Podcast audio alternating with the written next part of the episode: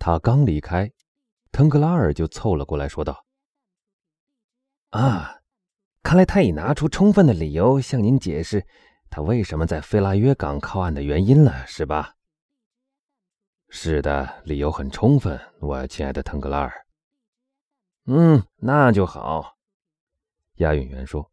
“看到一个同伴工作上不能尽责，心里总是很难受的。”唐泰斯是尽了责的，船主说道。这件事不必多说了，这次耽搁是按莱克勒船长的吩咐做的。说到莱克勒船长，唐泰斯没有把一封他的信转给你吗？给我的信？没有啊，有一封信吗？我相信除了那包东西外，莱克勒船长还另有一封信托他转交的。你说的是一包什么东西，腾格拉尔？嗯，就是唐泰斯在费拉约港留下的那包东西啊。你怎么知道他曾留了一包东西在费拉约港呢？经船主这样一问，腾格拉尔的脸顿时涨红了。嗯，那天我经过船长室门口时，那门是半开着的，我便看见船长把那包东西和一封信交给了唐泰斯。他没有对我提到这件事，船主说。但是如果有信，他一定会交给我的。腾格拉尔想了一会儿。这样的话，莫里尔先生，请你有关这事，你别再去问唐泰斯了。或许是我弄错了。这时，那年轻人回来了，腾格拉尔便乘机溜走了。哎，我亲爱的唐泰斯。你现在没事了吗？船主问。没事了，先生。你回来的挺快呀。是的，我拿了一份我们的进港证给了海关官员，其余的证件我已交给了领港员，他们已派人和他同去了。那么，你在这儿的事都做完了是吗？唐泰斯向四周看了一眼。没事了，现在一切都安排妥了。那么，你愿意和我一起去共进晚餐吗？请你原谅莫雷尔先生，我得先去看看我父亲。但对你的盛情，我还是非常感激的。没错，唐泰斯，真是这样。我早就知道你是一个好儿子。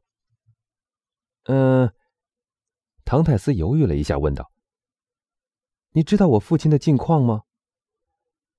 我相信他很好，我亲爱的埃德蒙。不过最近我没见到他。是啊，他老爱把自己关在他那个小屋里。但那至少可以说明，当你不在的时候，他的日子还过得去。唐泰斯微笑了一下。我父亲是很要强的，很要面子，先生。即便是他饿肚子没饭吃了，恐怕除了上帝以外，他不会向任何人去乞讨的。那么好吧，你先去看你的父亲吧，我们等着你。我恐怕还得再请你原谅莫雷尔先生，因为我看过父亲之后，我还有另外一个地方要去一下。啊，真是的，唐泰斯，我怎么给忘记了？在加泰罗尼亚人那里，还有一个人也像你父亲一样，在焦急的等待着你呢。那可爱的梅塞特斯。唐泰斯的脸红了。哈哈哈！难怪他到我这儿来了三次，打听法老号有什么消息没有呢？嘿 嘿，埃德蒙，你的这位小情妇可真漂亮啊！她不是我的情妇，青年水手神色庄重严肃的说：“她是我的未婚妻。”有时两者是一回事。”莫里尔微笑着说：“我们俩可不是这样的，先生。”唐泰斯回答：“得了，得了，我的爱德蒙，我不耽搁你了。我的事你办得很出色，我也应该让你有充分的时间去痛快的办一下自己的事了。你要钱用吗？”“不，先生，我的报酬还都在这儿，差不多有三个月的薪水呢。”“你真是一个守规矩的小伙子，爱德蒙。”“我还有一位可怜的父亲呢，先生。”不错，不错，我知道你是一个好儿子，那么去吧，去看你的父亲去吧。我自己也有个儿子，要是他航海三个月回来后，竟还有人阻挠他来看我，我会大大的发火的。那么我可以走了吗，先生？走吧。假如你再没有什么事要跟我说的话，没有了。莱克勒船长临终前没有托你交一封信给我吗？他当时已经根本不能动笔了，先生。不过我倒想起了另一件事。我还得向你请两星期的假。是去结婚吗？是的，先是去结婚，然后还得到巴黎去一次。好好，你就离开两个星期吧，唐泰斯。反正船上卸货得花六个星期，卸完货以后还得要三个月以后才能再出海。你只要在三个月以内回来就行，因为法老号。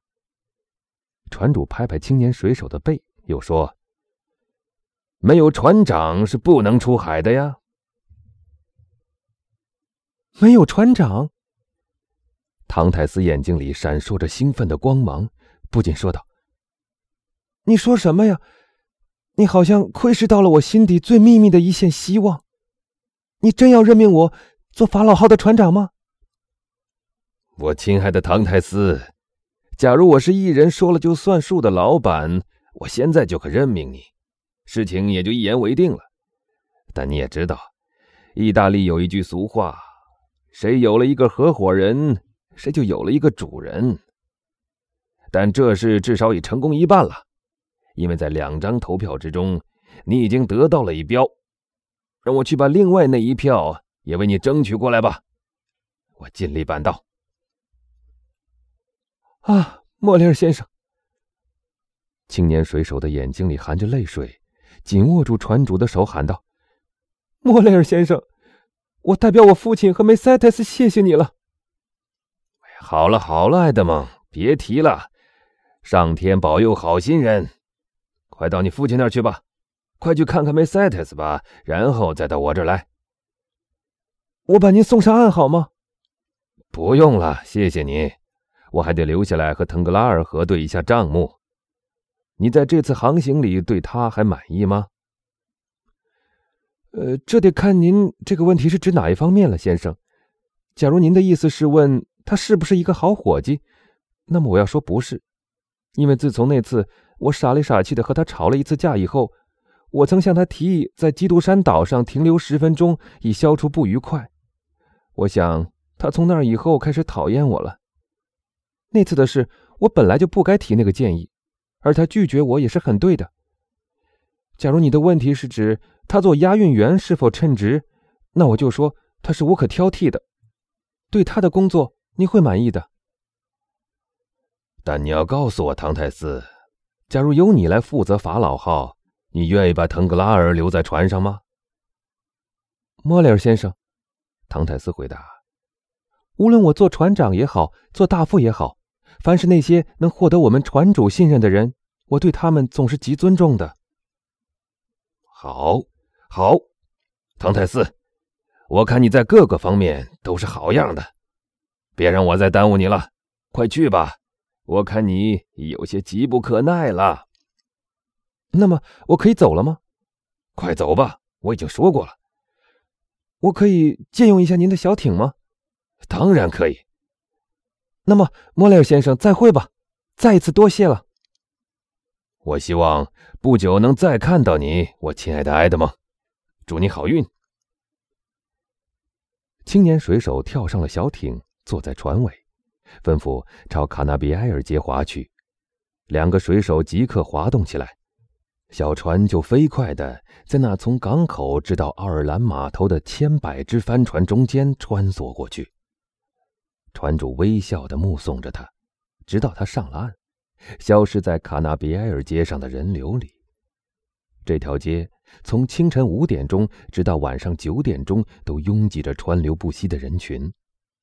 卡纳比埃尔街是马赛最有名的街道，马赛的居民很以它为自豪，他们甚至煞有其事地庄重地宣称：“假如巴黎也有一条卡纳比埃尔街。”那巴黎就可称为小马赛了。